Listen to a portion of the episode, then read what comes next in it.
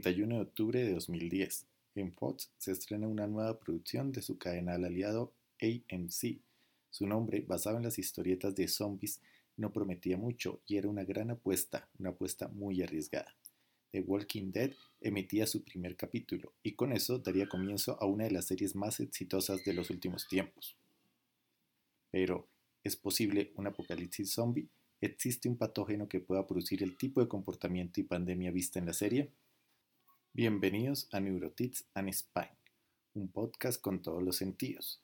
Hoy en el capítulo 4 traemos Apocalipsis Zombie, un patógeno real, la perspectiva médica de algo más allá de la ficción. ¿Quién no disfruta de las películas de terror en la adolescencia? En mi caso, me parecían sumamente entretenidas y todavía las disfruto. Y eso que los efectos especiales en los años de mi adolescencia no eran los mejores y las actuaciones eran por demás un poco sobreactuadas.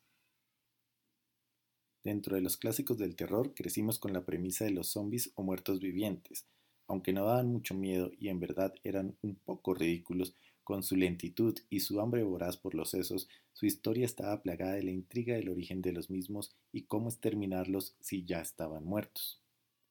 Siempre, en las películas, se dijo que el causante era un virus, incluso en The Walking Dead esta es la causa de la pandemia. Y quizás es el hecho que no nos generan tanto terror ver que no es probable en nuestra realidad, que están lejos de ser reales, cosa distinta a películas como Asesinos en serie o películas incluso de terror paranormal, las cuales vemos más cercanas.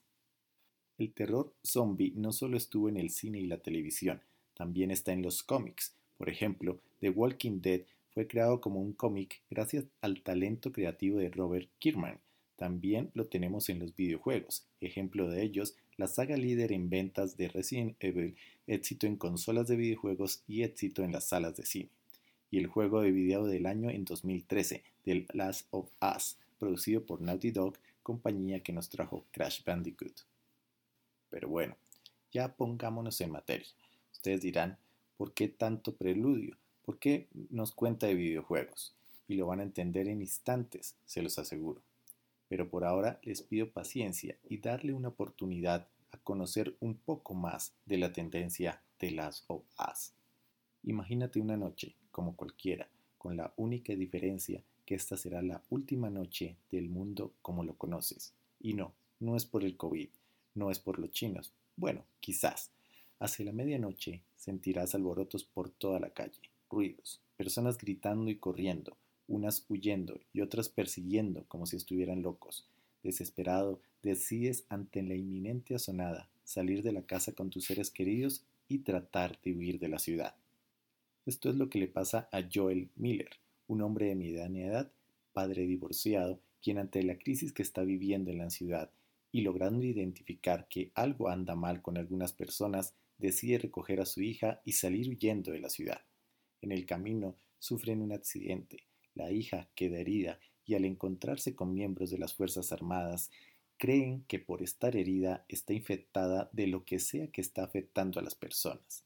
En pánico, uno de los militares dispara, hiriendo de muerte a la hija de Joel. Es aquí donde empieza la historia de The Last of Us, parte 1. Sí, es trágico, pero es algo posible en cualquier tipo de apocalipsis. Pero, ¿qué es lo que ha pasado? Un patógeno desconocido ha comenzado a infectar a las personas y ha generado una pandemia para la cual no solo no existe tratamiento alguno o vacuna, sino que además produce en los infectados unos cambios de comportamiento que los hace violentos y cuyo único deseo es asesinar y alimentarse de los otros seres humanos.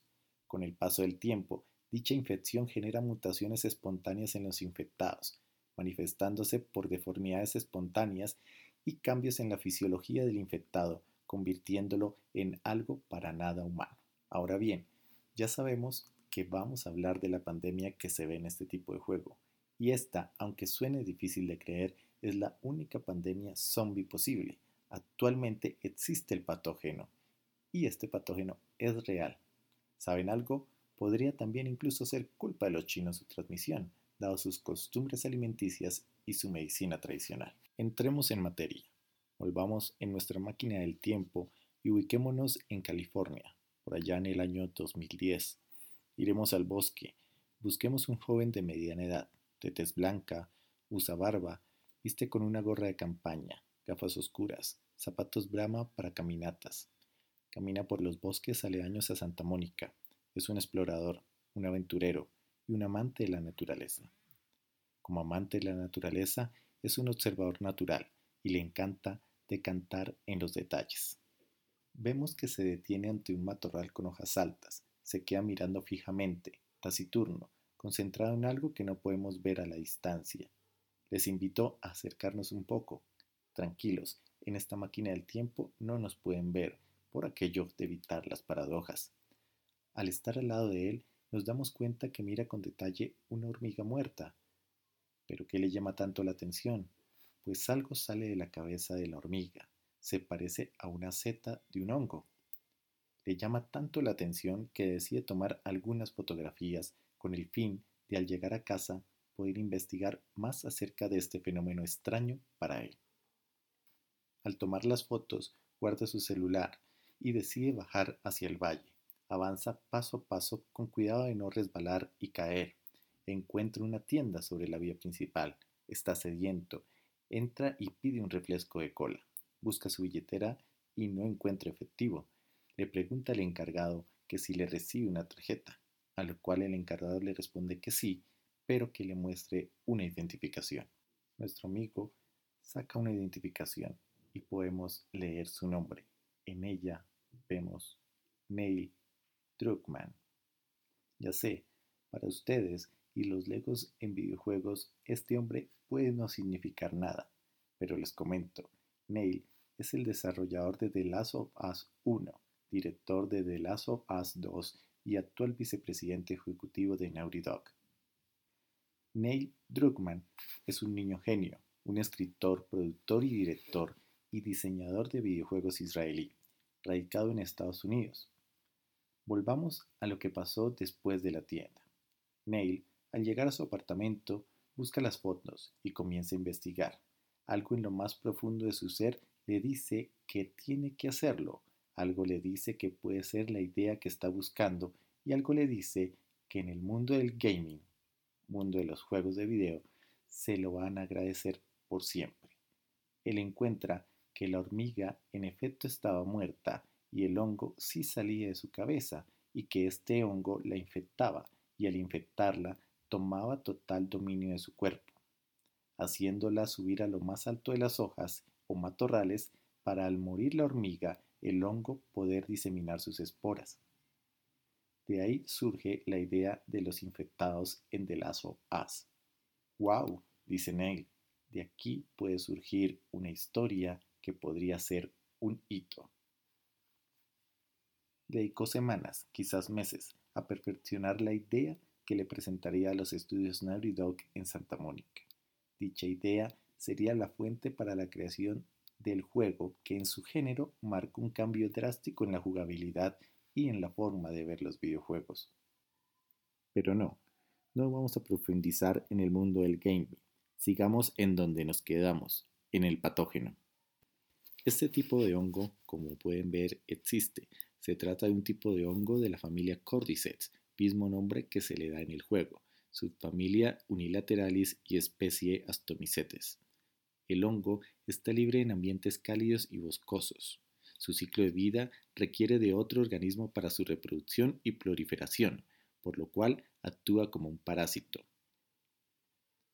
Su principal huésped son las hormigas, cuando las hormigas son infectadas, el hongo no solo les va a producir la muerte a futuro, sino que durante el tiempo que dura la infección, el hongo poco a poco llega al sistema nervioso central de la hormiga, tomando el control total de sus funciones, incluyendo sus funciones motoras.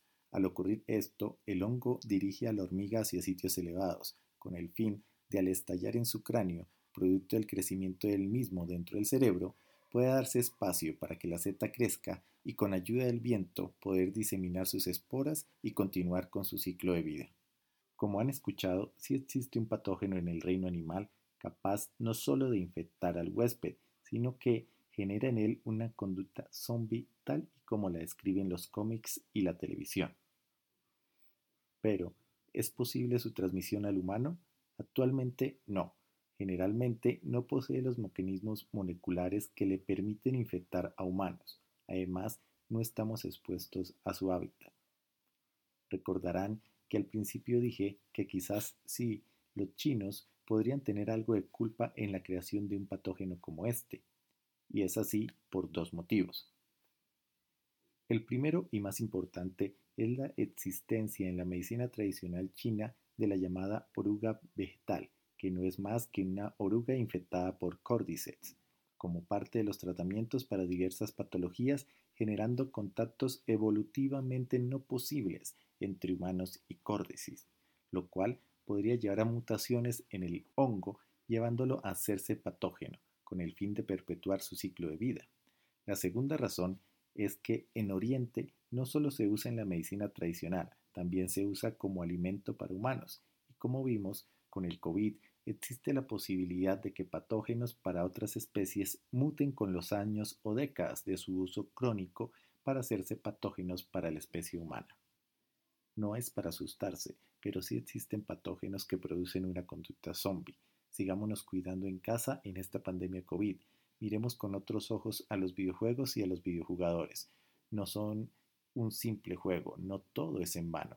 La mayoría tienen una historia por contar y se basan en hechos reales o de ciencia ficción que pueden llevarnos a despertar la imaginación, tanto para el desarrollo de nuevos conocimientos como para conocer detalles de este mundo que quizás no conocemos. Los invito a conocer la saga de Lazo As.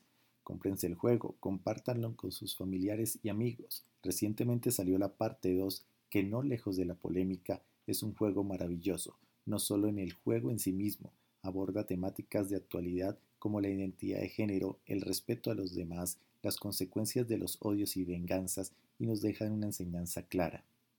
Toda mala acción tiene una reacción, tarde o temprano llegará el castigo del universo, y si nos enmarcamos en el círculo vicioso de la venganza y los odios, cada vez será peor. No busquemos dividir, Alejémonos de quienes buscan generar divisiones en el interior de nuestra vida, en el interior de nuestro hogar, en el interior de nuestro país. Apartémonos de quien polariza y no aporta nada. Más peligroso que el COVID es aquel que funge como un caudillo, pero que no aporta en lo más mínimo a la construcción de un país. Soy Daniel Ojeda y este es el cuarto capítulo de la primera temporada de Neurotits and Spine. En el siguiente capítulo veremos cómo la suerte de los nativos americanos fue dada no por Buffalo Bill ni por los soldados directamente, sino que la causa de su derrota y de haber perdido tanta tierra tiene una causa neuroquirúrgica. No se la pierdan.